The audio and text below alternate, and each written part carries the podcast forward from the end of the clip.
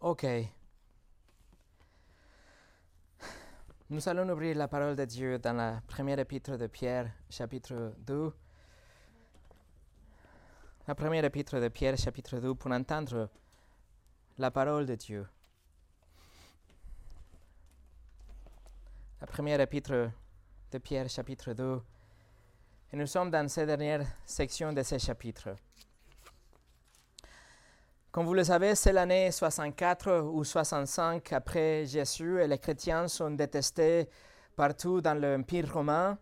Il y a des frères et des sœurs qui fuient pour leur vie et là où ils vont, ils sont identifiés en tant que des malfaiteurs.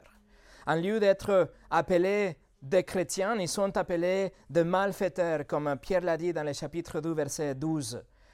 L'Église était accusé faussement de plusieurs choses, de beaucoup de choses, afin de justifier cette étiquette qu'ils savaient déjà comme des malfaiteurs.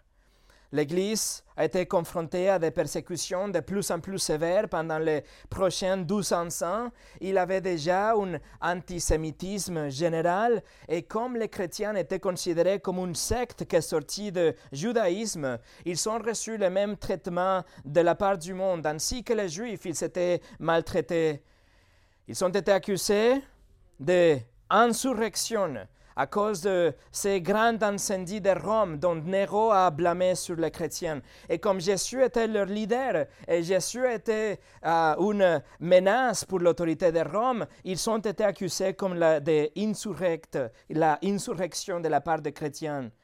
Ils ils ont été accusés aussi de l'athéisme parce qu'ils refusaient de adorer leur Dieu, les dieux romains, et ils ont refusé de reconnaître le César comme quelqu'un de divin. Ils ont été aussi accusés de cannibalisme. Pourquoi? Parce qu'ils célébraient autour de sang et la chair de Christ. Ils ont été accusés de tuer et manger les enfants.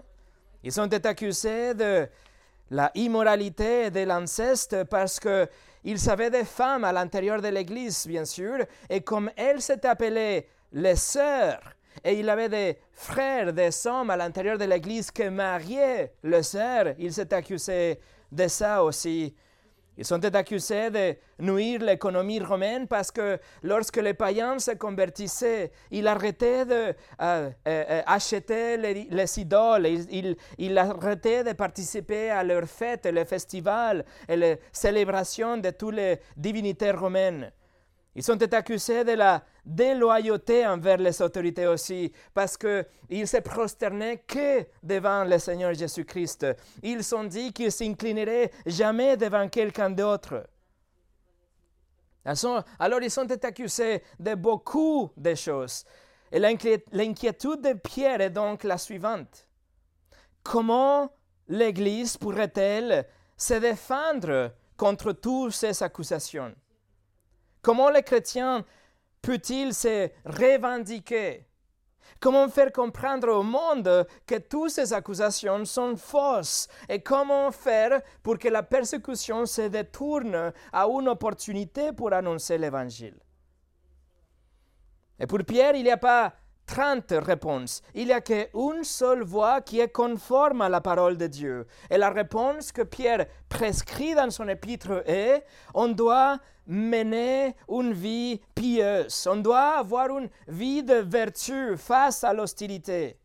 Même si l'autorité au pouvoir est contre nous, même si le dirigeant est Néron ou quelqu'un de pire que lui, même si nous sommes maltraités par nos maîtres, nous sommes appelés à avoir une conduite excellente, même à travers l'hostilité et surtout à travers l'hostilité. la vérité, mes amis, c'est que dans cette vie, nous allons souffrir. C'est garanti. Alors la question est, comment est-ce que nous pouvons traverser la souffrance? Comment est-ce que nous allons traverser les épreuves et les conflits Comment est-ce qu'on va voir la euh, persécution ou l'épreuve comme une opportunité pour la sanctification et pour annoncer l'évangile et pas laisser que la tentation ou la persécution devienne plutôt une tentation, une opportunité pour le péché et un mauvais témoignage. Alors la dernière fois, on a vu que Pierre parle directement au groupe le plus euh, vulnérable de ces jours, les esclaves, les serviteurs, ceux qui servaient à l'intérieur de, de familles, à l'intérieur de maisons, de foyers, en tant que des membres de cette famille, d'une famille.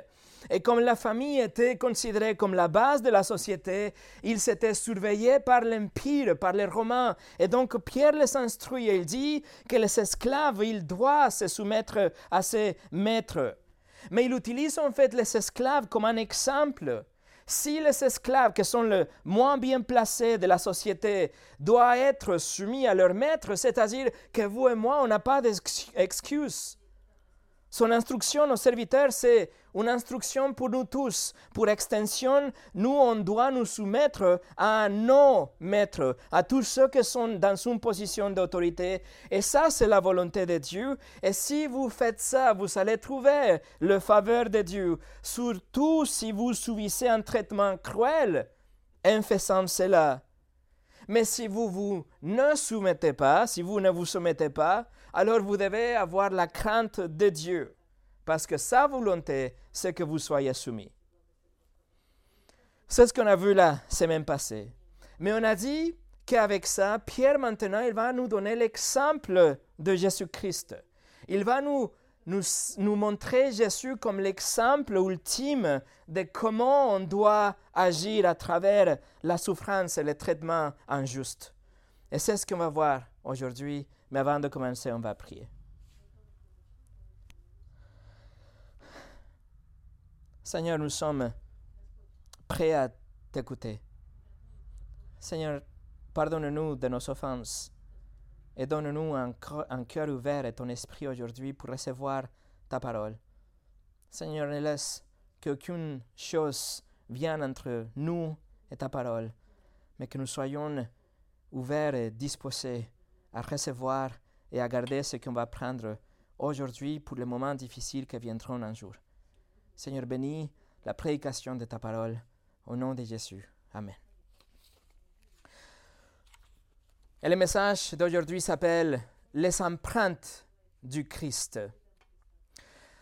Pour le contexte, on va lire à partir du verset 18 jusqu'au verset 25, mais notre étude aujourd'hui se concentrera sur le verset 21. Alors en Pierre chapitre 2, 18 au 25, Pierre écrit, Serviteurs, soyez soumis en toute crainte à vos maîtres, non seulement à ceux qui sont bons et doux, mais aussi à ceux qui sont d'un caractère difficile. Car c'est une grâce de supporter des afflictions par motif de conscience envers Dieu quand on souffre injustement. En effet, quelle gloire y a-t-il à supporter de mauvais traitements pour avoir commis des fautes? Mais si vous supportez la souffrance lorsque vous faites ce qui est bien, c'est une grâce devant Dieu. Et c'est à cela que vous avez été appelés, parce que Christ aussi a souffert pour vous, vous laissant un exemple, afin que vous suiviez ses traces. Lui qui n'a point commis de péché et dans la bouche duquel il ne s'est point trouvé de fraude lui qui injuriait ne rendait point d'injures, maltraitait ne faisant point de menaces, mais s'en remettant celui qui juge justement.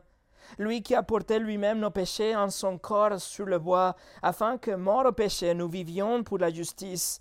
Lui par le meurtrissure duquel vous avez été guéris, car vous étiez comme des brebis errantes, mais maintenant vous êtes retournés vers le berger et les gardiens de vos âmes. Je vous invite à voir trois aspects dans le verset 21.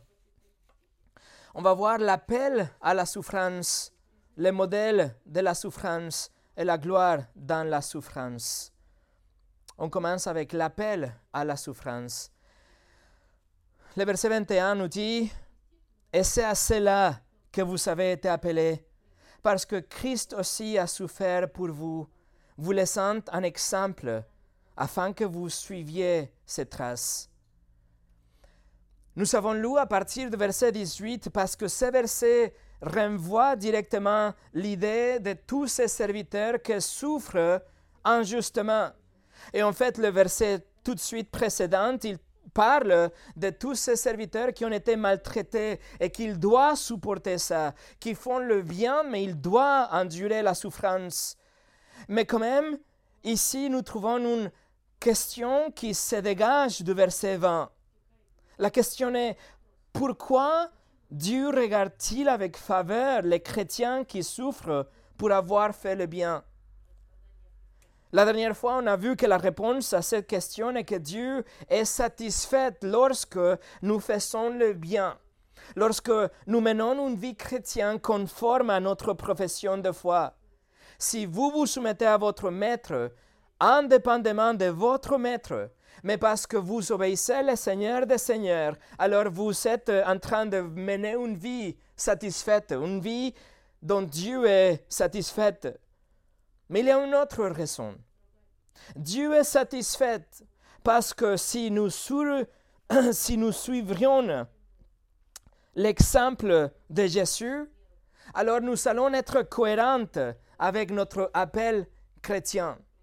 C'est-à-dire que notre appel chrétien, c'est exactement ça, de suivre le pas de Jésus-Christ. Et lui, il a souffert injustement. Pierre affirme dans le verset 21, c'est comme ça que le verset commence, il dit, c'est à cela. À cela, ça veut dire pour avoir enduré patiemment des souffrances imméritées. Vous avez, été appelé à cela, à la souffrance imméritée, à la souffrance injuste. Mais ici, l'appel fait référence à l'appel irrésistible de Dieu. C'est le moment quand Dieu vous appelle à la, repentance et la foi et vous répondez avec la repentance et la foi. Le Nouveau Testament utilise ce mot et cette expression pour faire, euh, pour faire référence à l'appel efficace du salut.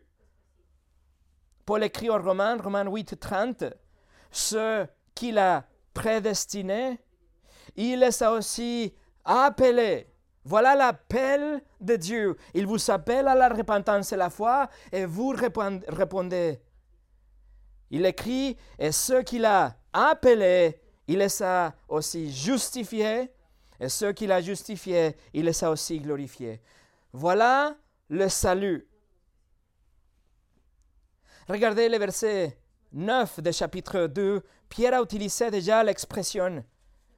Il écrit Vous, au contraire, vous êtes une race élue, un sacerdoce royal, une nation sainte, un peuple acquis, afin que vous annonciez les vertus de celui qui vous a appelé des ténèbres à son admirable lumière. Ça, c'est le salut. C'est l'appel de Dieu au salut à être transféré des ténèbres à la lumière. Ça, c'est le salut. Et c'est parce que Dieu vous a appelé au salut. C'est pour ça que vous avez une nouvelle identité. Rappelez-vous qui nous sommes. Nous l'avons étudié dans le verset 9 il y a quelque temps. Nous sommes une race élue, nous sommes un sacerdoce royal, une nation sainte, un peuple acquis. C'est ce qui nous sommes. Mais tout a commencé avec l'appel de Dieu. Notre identité, donc, est offensante. Notre identité est repulsante pour le monde. Mais ce n'est pas seulement ce que nous sommes qui est intolérable pour la société, odieux et méprisante, mais c'est aussi ce que nous faisons. Qu'est-ce qu'on fait De bonnes. Mais qu'est-ce qu'on fait aussi? Nous annonçons les vertus de Jésus-Christ dans le verset 9 la dernière partie du verset 9. Nous proclamons l'Évangile, nous les avertissons du jugement à venir, nous les appelons à la repentance et nous plaidons avec eux pour qu'ils croient en Jésus comme leur Seigneur. Et la conséquence est évidente. Si quelqu'un va annoncer ces choses, la conséquence est évidente. Nous sommes en collision directe avec le monde.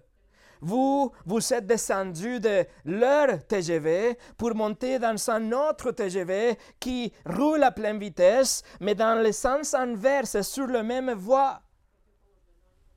La collision donc est inévitable. Le monde ne nous voit pas aujourd'hui comme une race élue, comme le peuple acquis de Dieu. Il ne nous voit pas comme un sacerdoce royal. Il nous voit comme des malfaiteurs. Il nous voit comme le plus bas de l'échelle. Et donc, Il vous impose des épreuves et des moqueries et des souffrances et des persécutions injustes. Dans le monde de Jésus, il vous déteste.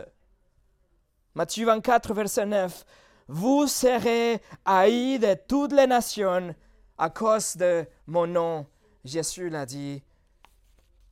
En d'autres termes, quand vous devenez un chrétien, mes amis, vous n'avez pas souscrit à une vie de respect et d'honneur. Vous avez souscrit à une vie d'endurance à travers la souffrance, la souffrance imméritée. Et ça, c'est le point que Pierre fait ici. La personne qui a été appelée au salut devra parfois et dans une certaine mesure endurer des traitements injustes et des souffrances pour, pour la cause de Christ. Si vous avez étudié la Bible, vous savez que ça, ce n'est pas une nouvelle chose. Il s'agit d'un thème récurrent à travers les Écritures et c'est quelque chose de logique. Le moment quand on devient un chrétien, vous devenez un ennemi du monde. Et vous devenez, vous devenez quelqu'un de hostile pour la culture, quelqu'un de différent. Vous devenez quelqu'un de fanatique pour la société, quelqu'un qui est un ennemi pour leur divertissement. Et vous devenez une cible directe du diable et de tous les démons. Et le monde et son système vous détestent. Conséquence, vous souffrirez. C'est ce que Paul a dit à Timothée, 2 Timothée 3, 12, écoutez, tous ceux qui veulent vivre pieusement en Jésus-Christ seront persécutés. Pas de question. Et l'apôtre Paul en a fait l'expérience. Il le savait bien. Par exemple, quand il a voyagé avec euh, Barnabé, il a visité plusieurs églises dans Actes chapitre 14, Verset 22, il nous dit qu'ils ont visité les églises, fortifiant l'esprit des disciples, les exhortant à persévérer dans la foi et disant que c'est par beaucoup de tribulations qu'il nous faut entrer dans le royaume de Dieu. Aux Thessaloniciens, il écrit que personne ne soit ébranlé au milieu des afflictions présentes, car vous savez vous-même que nous sommes destinés à cela. À quoi? Des afflictions, des souffrances injustes. Toutefois, lorsque vous vivez une vie pieuse, une vie selon la volonté de Dieu, vous poursuivez la sainteté, vous témoignez du Seigneur et vous, vous, vous ouvrez une porte pour l'Évangile. Et en conséquence, oui, vous souffrez, mais vous endurez et vous gardez une conduite excellente, comme Pierre l'a dit dans le verset 20. Vous voyez, la Bible ne vous, promet dans son, nulle part, nous promet la vie en rose. La Bible nous promet la vie éternelle. Mais dans cette vie, il nous promet une croix à porter pendant notre vie. Le christianisme, en fait, c'est un, appel à renoncer à soi-même, être prêt à suivre le Seigneur Jésus-Christ comme votre maître et votre roi. Et si vous êtes un chrétien aujourd'hui, vous êtes un esclave de Dieu, comme Pierre écrit dans le chapitre 2, verset 16, ça c'est l'essence de ce service. Vous allez souffrir pour servir à votre maître, le Seigneur Jésus-Christ. Et Jésus ne l'a pas caché.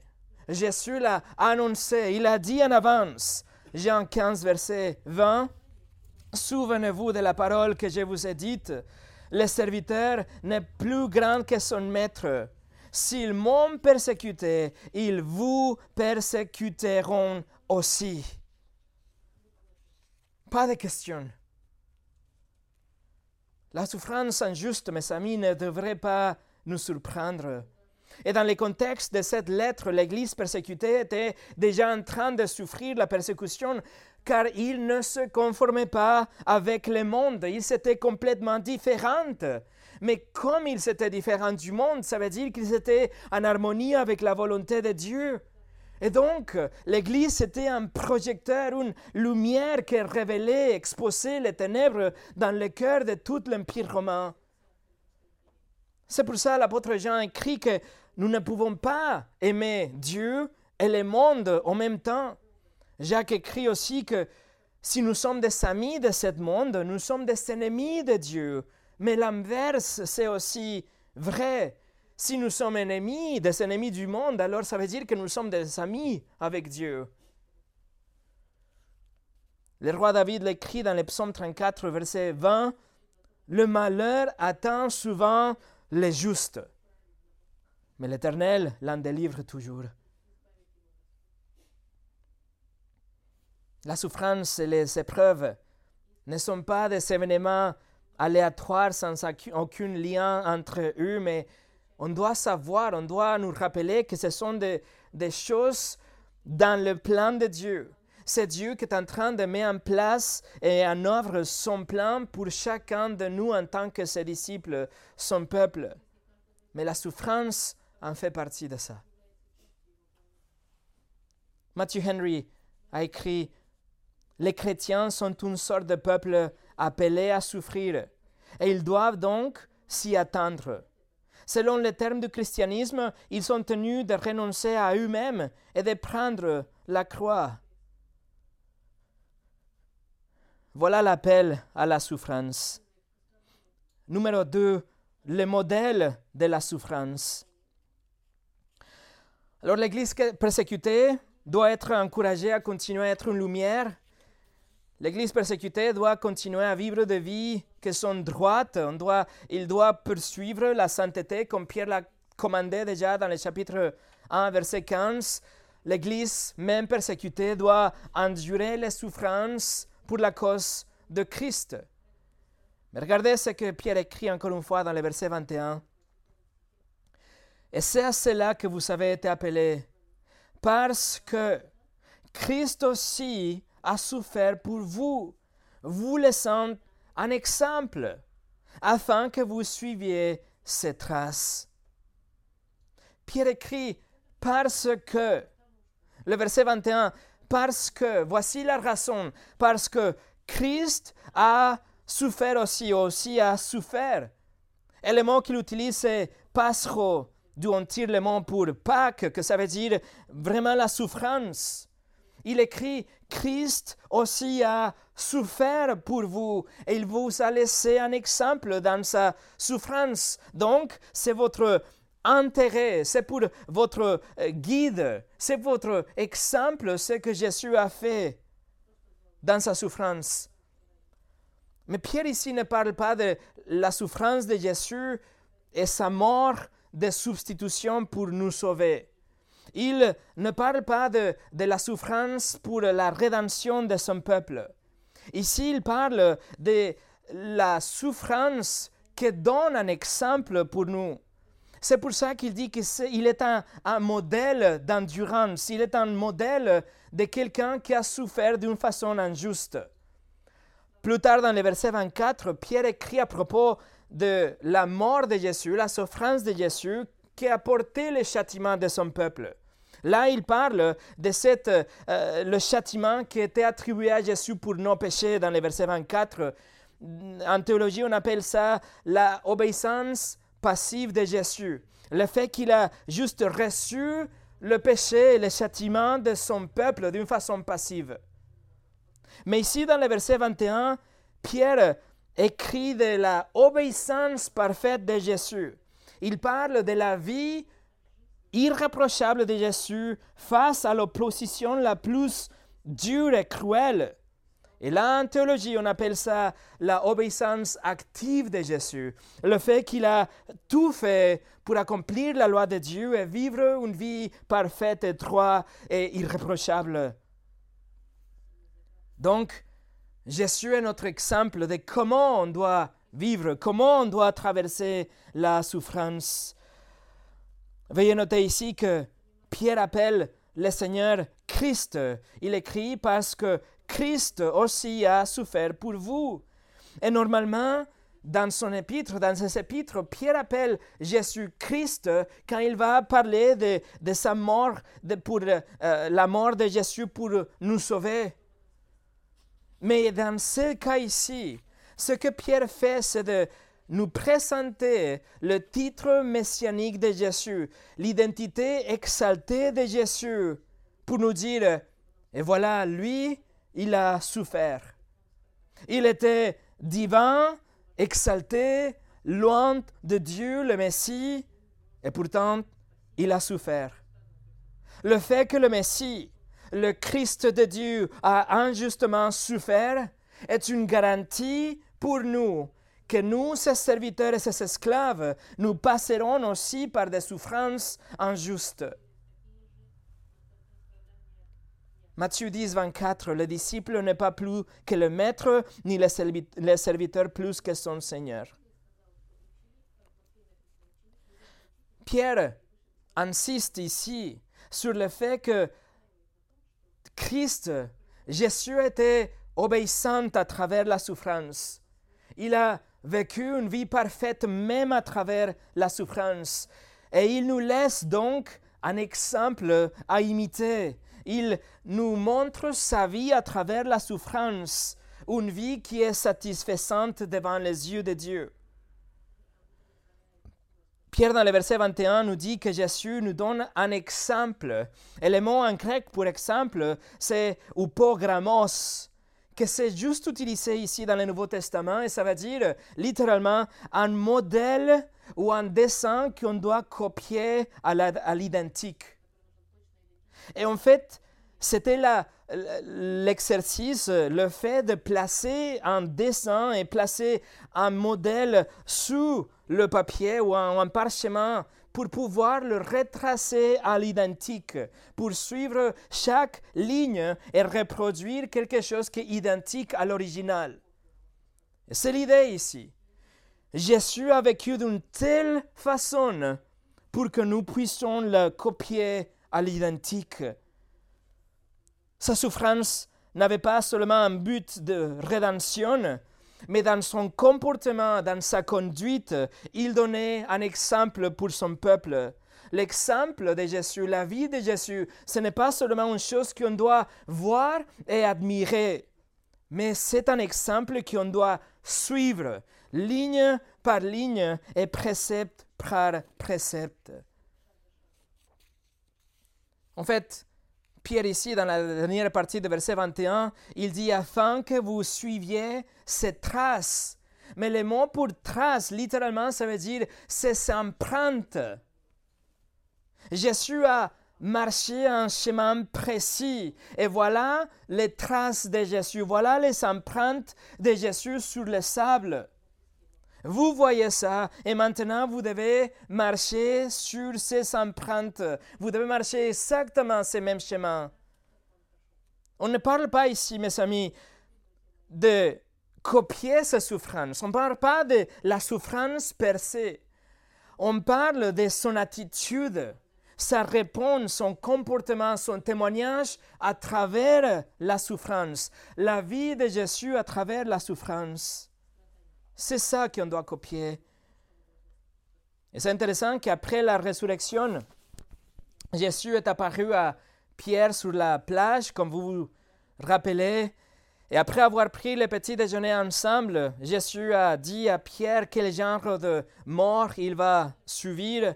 Et, euh, et après, il a dit dans Jean 21, 19, il dit cela pour indiquer pour, euh, par quelle mort Pierre glorifierait Dieu et ayant ainsi parlé, il lui dit, Suis-moi. Et la Bible ne nous le dit pas, mais nous pouvons nous imaginer que Jésus a dit, Suis-moi, et alors Jésus commence à parler, et voilà les empreintes de Jésus sur le sable. Et Pierre est appelé à suivre derrière. Et Pierre a suivi le pas de Jésus, et il a vécu une vie pieuse et une vie de témoignage pendant la persécution, pendant l'emprisonnement et pendant le martyr aussi. Et maintenant, Pierre nous dit, c'est à vous de suivre le Maître. En fait, Pierre utilise le même mot que Jésus a utilisé. Quand Jésus a dit Suis-moi, maintenant, Pierre dit qu'on doit suivre ses traces. Mais il y a une grande différence. Il utilise le même mot, mais il ajoute le préfixe épi. qui met l'accent sur la proximité de suivi. Ça veut dire, non seulement on doit suivre le même empreinte de Jésus, le même chemin de Jésus, mais il nous appelle à le suivre vraiment de près. On va parler, on va marcher sur le pas de Jésus, comme le ferait un enfant que suit son père quand il joue sur la sable, le sable, pour exemple. Ou on va suivre le pas de Jésus comme un enfant qui joue sur la neige, le père ouvre une voie et maintenant le, le, petit, il va marcher exactement le même chemin que son père qui a ouvert la neige.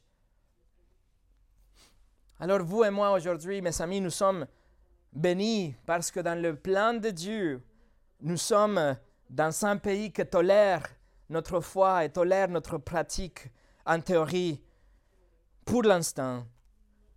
Mais nous devons reconnaître qu'il y a des millions de chrétiens autour du monde aujourd'hui qui vivent dans un danger et une persécution constante de la part du gouvernement, des autres religions et des vigilantes locaux. Selon Forbes, dans un article publié en janvier 2022, juste l'année dernière, Forbes dit ça.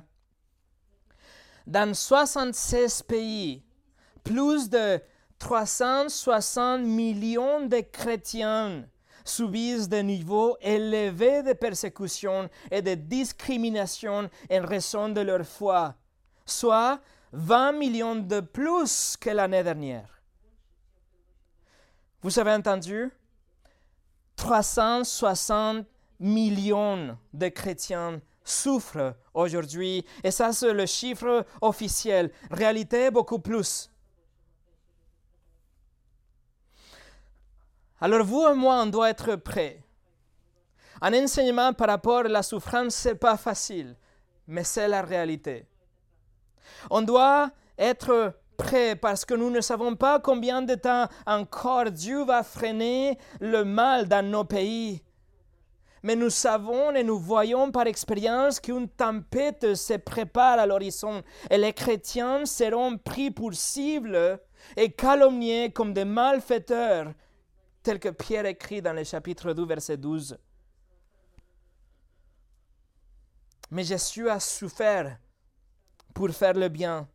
Il a il était parfait et quand même il a souffert. Il n'a jamais péché et quand même il a souffert. Donc les chrétiens, nous, on doit juste suivre son exemple en tant que l'archétype du mode de vie pendant la persécution et la souffrance. Si vous êtes un chrétien aujourd'hui, vous êtes mis en défi et même commandé à suivre le Seigneur le plus près possible aujourd'hui et pendant la persécution et la souffrance injuste. Le pas de Jésus mène à la croix à travers la souffrance, à travers la mort, à travers le tombeau, mais ensuite vers la gloire. Alors comment devons-nous réagir aujourd'hui? Comment devons-nous nous comporter dans les épreuves Quelle doit être notre attitude lorsque nous souffrons injustement? Comment devait agir l'Église persécutée, l'Église de Pierre, euh, à l'époque de, de Pierre, pardon? Non seulement dans les jours de Pierre, mais pendant les douze siècles après, quand la persécution a devenu beaucoup plus intense. Et la réponse est, l'Église doit suivre les empreintes de notre Seigneur Jésus. Jean Calvin a écrit, Rien ne semble plus indigne et donc moins tolérable que de souffrir sans l'avoir mérité. Mais lorsque nous tournons nos regards vers le Fils de Dieu, cette amertume s'atténue, car qui refuserait de le suivre alors qu'il nous précède? Numéro 3. La gloire dans la souffrance.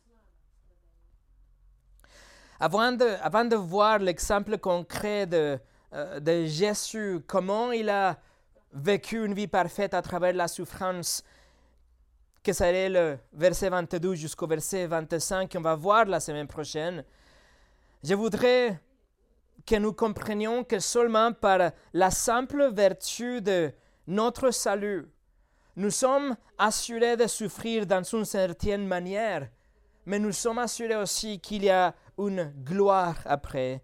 Il y a un but glorieux derrière la souffrance. Les exilés qui lisent l'épître de Pierre, ils étaient en train de souffrir déjà. Et du coup, il arrive au verset 21. Et il dit, et c'est à cela que vous avez été appelés. Et la question est, mais Pierre, nous sommes en train de souffrir déjà. Et maintenant, tu nous dis, et c'est à cela que vous avez été appelés La question reste, pourquoi? Quel est, quel est l'objectif? Pourquoi un chrétien doit souffrir d'une façon injuste? Pierre écrit que nous sommes choisis de Dieu, que nous avons un héritage de la part de Christ, que nous sommes un sacerdoce royal, le peuple de Dieu. Alors pourquoi la souffrance? Et la réponse est que le sommet de la gloire passe à travers la vallée de la souffrance. Pour arriver au sommet, on doit passer par la vallée. Tournez avec moi au chapitre 5, 1 Pierre chapitre 5, verset 10. 1 Pierre chapitre 5, verset 10. Le Dieu de toute grâce qui vous a appelé en Jésus-Christ à sa gloire éternelle, après que vous aurez souffert un peu de temps, vous perfectionnera lui-même, vous affermira, vous fortifiera, vous rendra inébranlable. Alors il, y a une souffrance qui est vraie. L'Église qui reçoit l'épître de Pierre, il est en train de souffrir. La souffrance est réelle, mais cela, c'est que pour un peu de temps. Euh, Pierre dit ici, pour un peu de temps, c'est-à-dire le temps de notre vie, le temps de notre souffrance terrestre. Mais un jour, nous allons avoir la gloire éternelle en Christ.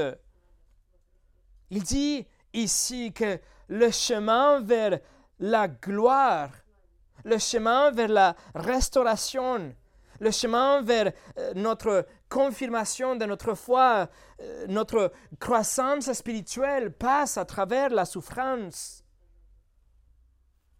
Si vous revenez au chapitre 1, allez au chapitre 1 de 1 Pierre, Pierre a fait référence à cela déjà. Il nous a montré qu'il y a un objectif dans la souffrance pour l'Église. En Pierre chapitre 1, versets 6, et 7, Pierre écrit, C'est là ce qui fait votre joie, quoique maintenant, puisqu'il le faut, vous soyez attristés pour un peu de temps par diverses épreuves afin que l'épreuve de votre foi, plus précieuse que l'heure périssable, qui cependant est éprouvée par le feu, ait pour résultat la louange, la gloire et l'honneur lorsque Jésus-Christ apparaîtra. De quoi nous réjouissons-nous? De notre salut, de notre héritage, de quelque chose incorruptible que nous attend, mais maintenant, en attendant, pour un peu de temps, nous sommes attristés. Nous passons par de diverses épreuves. Mais quel est le résultat, verset 7, deuxième partie? La louange et la gloire et l'honneur. Autrement dit, mes amis, nous nous réjouissons aujourd'hui de ce que nous attend au but du tunnel. Mais le chemin vers la lumière. Le chemin à l'intérieur de ce tunnel est rempli avec des embûches et des souffrances injustes. Mais la gloire est là, mais pas maintenant. La couronne est là, mais pas maintenant. Il y a la paix et la joie là, mais pas maintenant. Pour un peu de temps, nous sommes attristés. Dieu permet les épreuves et la persécution et la souffrance, parce que toutes ces choses valident notre foi, nous fortifient dans notre foi, comme Jacques écrit dans son premier chapitre, mais aussi cela nous donne une plus grande capacité pour glorifier Dieu au paradis. Tournez avec moi en 2 Corinthiens chapitre 4. 2 Corinthiens chapitre 4. 2 Corinthiens chapitre 4, notre souffrance aujourd'hui nous donne une plus grande capacité pour glorifier Dieu demain. Regardez, regardez 2 Corinthiens chapitre 4, verset 17. Il écrit, Nos légères afflictions du moment présent produisent pour nous, au-delà de toute mesure, un poids de gloire éternelle ou un poids éternel de gloire. Mes amis, il y a un poids de gloire. Il y a une mesure lourde de, de gloire qui se concrétise par notre souffrance d'aujourd'hui, notre affliction d'aujourd'hui. Regardez dans ces versets tout simplement comment Paul fait le parallèle. Il dit légère affliction aujourd'hui, légère aujourd'hui, mais poids de la gloire demain. Ceux qui ont souffert pour la justice aujourd'hui, pour la droiture, pour la parole de Dieu, ceux qui souffrent pour mener une vie excellente, pour qu'ils s'enforcent d'avoir une vie irréprochable, ceux qui souffrent parce qu'ils s'enforcent pour faire le bien à tous ceux qui le détestent, ceux qui souffrent parce qu'ils essaient de partager l'évangile avec les non-croyantes et ils souffrent des conséquences. Tous ceux, frères et sœurs, ils recevront un plus grand poids de gloire pour glorifier Dieu.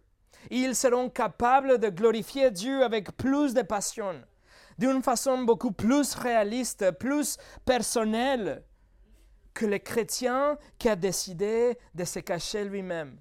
Que le chrétien qui, afin d'éviter la souffrance et la persécution et la confrontation, il a décidé de vivre une petite vie de chrétien. Mes amis, ne, ne vendez pas votre vie comme ça. N'échangez pas la gloire à venir pour un petit confort aujourd'hui. Ne vendez pas votre vie cheap pour éviter la souffrance. Chaque fois que vous vous privez de ça, chaque fois que vous vous privez de vivre une vie parfaite ou essayez de vivre une vie pieuse, excellente conduite, de témoigner, d'être une lumière au milieu des ténèbres, et vous ne le faites pas parce que vous craignez l'homme, vous vous privez de votre capacité de glorifier Dieu aujourd'hui et après pendant l'éternité. Vous êtes en train d'échanger le poids de la gloire à venir pour un petit peu de confort aujourd'hui. Mais lorsque vous souffrez d'une façon injuste, lorsque vous marchez sur les empreintes de Christ, vous le glorifiez parce que vous êtes en train de prouver que votre foi est authentique. Vous prouvez que vous avez vraiment le Saint-Esprit à l'intérieur de vous et qu'il vous aide à traverser les épreuves. Vous êtes en train de montrer que le monde vous oppose parce que vous êtes vraiment un chrétien. Vous représentez vraiment le Seigneur Jésus et vous défendez les Écritures comme la parole de Dieu. Vous souffrez maintenant, mais en éternité, le poids de la gloire et de l'honneur que vous rendrez à Dieu sera infiniment plus considérable que le chrétien qui a décidé de se taire, qui a fait des compromis afin d'éviter la souffrance et qu'il a essayé de gagner l'honneur pour lui-même aujourd'hui. Mes amis, il ne s'agit pas d'une course pour voir qui arrive à souffrir plus. Ce n'est pas le point ici. Il ne faut pas penser qu'on doit nous mettre dans des situations exprès pour arriver à souffrir. Non, ce n'est pas l'idée ici. Ce n'est pas ce que la Bible dit, c'est pas ce que Pierre dit. Mais lorsque la souffrance viendra justement, embrassez l'instant. Alors que votre capacité pour glorifier Dieu va exploser aujourd'hui avec gratitude et amour pour le demain, l'éternité.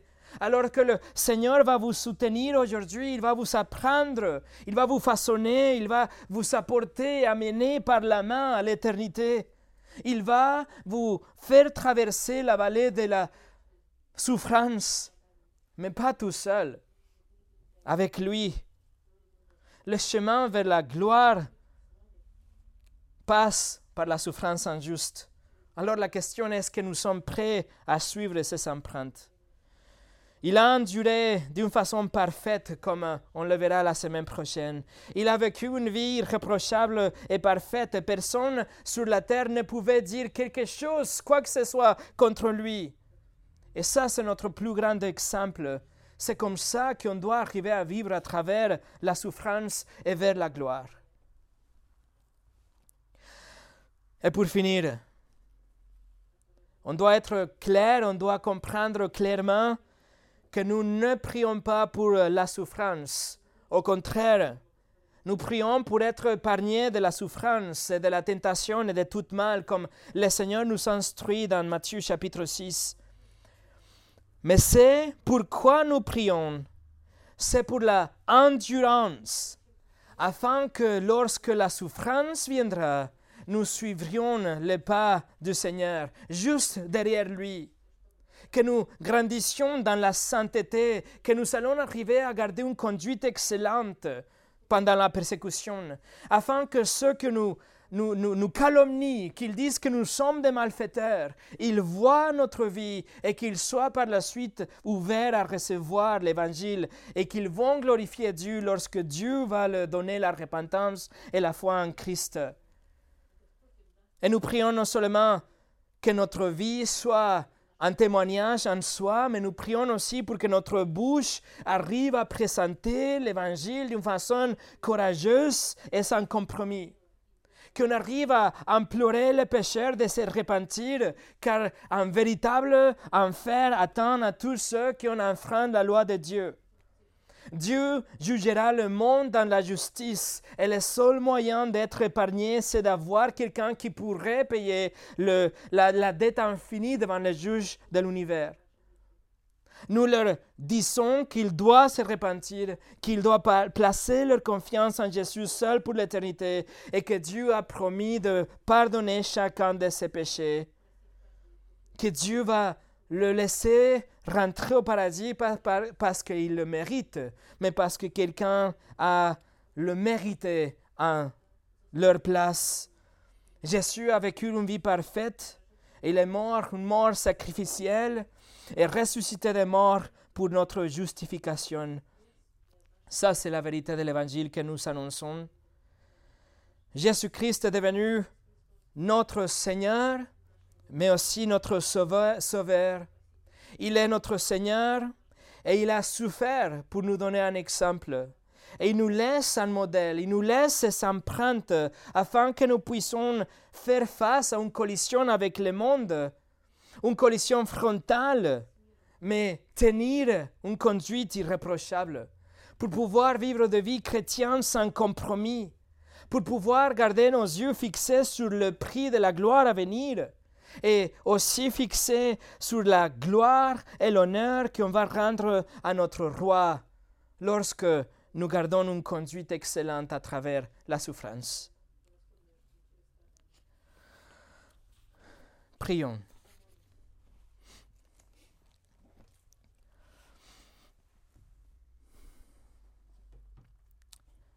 Seigneur, la réalité, l'enseignement par rapport à la souffrance, ce n'est pas facile, mais c'est une réalité. Nous te demandons, Seigneur, s'il te plaît, que dans ta grâce et dans ta miséricorde, que tu nous aides à être prêts, prêt, à être convaincus et euh, que cette réalité arrivera un jour.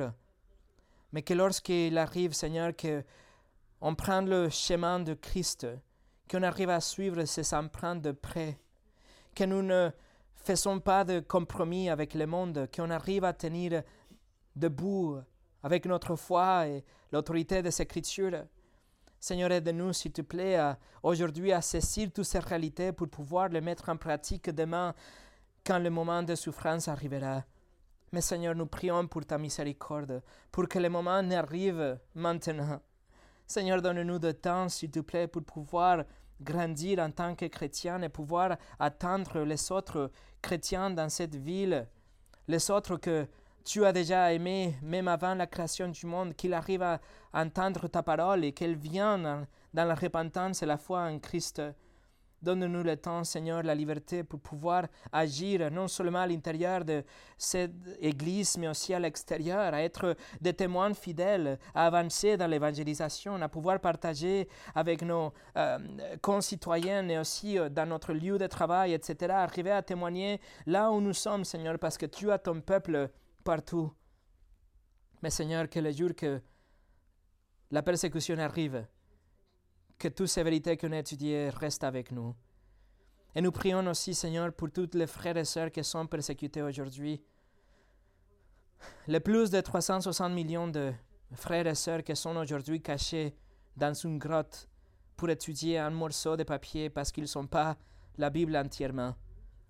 Nous prions pour tous ceux qui sont loués ton nom aujourd'hui avec des rideaux fermés parce qu'ils avaient peur que quelqu'un les entende. Seigneur, on prie pour tous ceux qu'au moment de leur baptême, ils sont la cible pour euh, la même la peine de mort. Seigneur, sois avec eux, qu'ils arrivent à garder des vies droites, des vies qui rendent tout l'honneur à toi. Utilise leur vie comme un témoignage pour l'Évangile.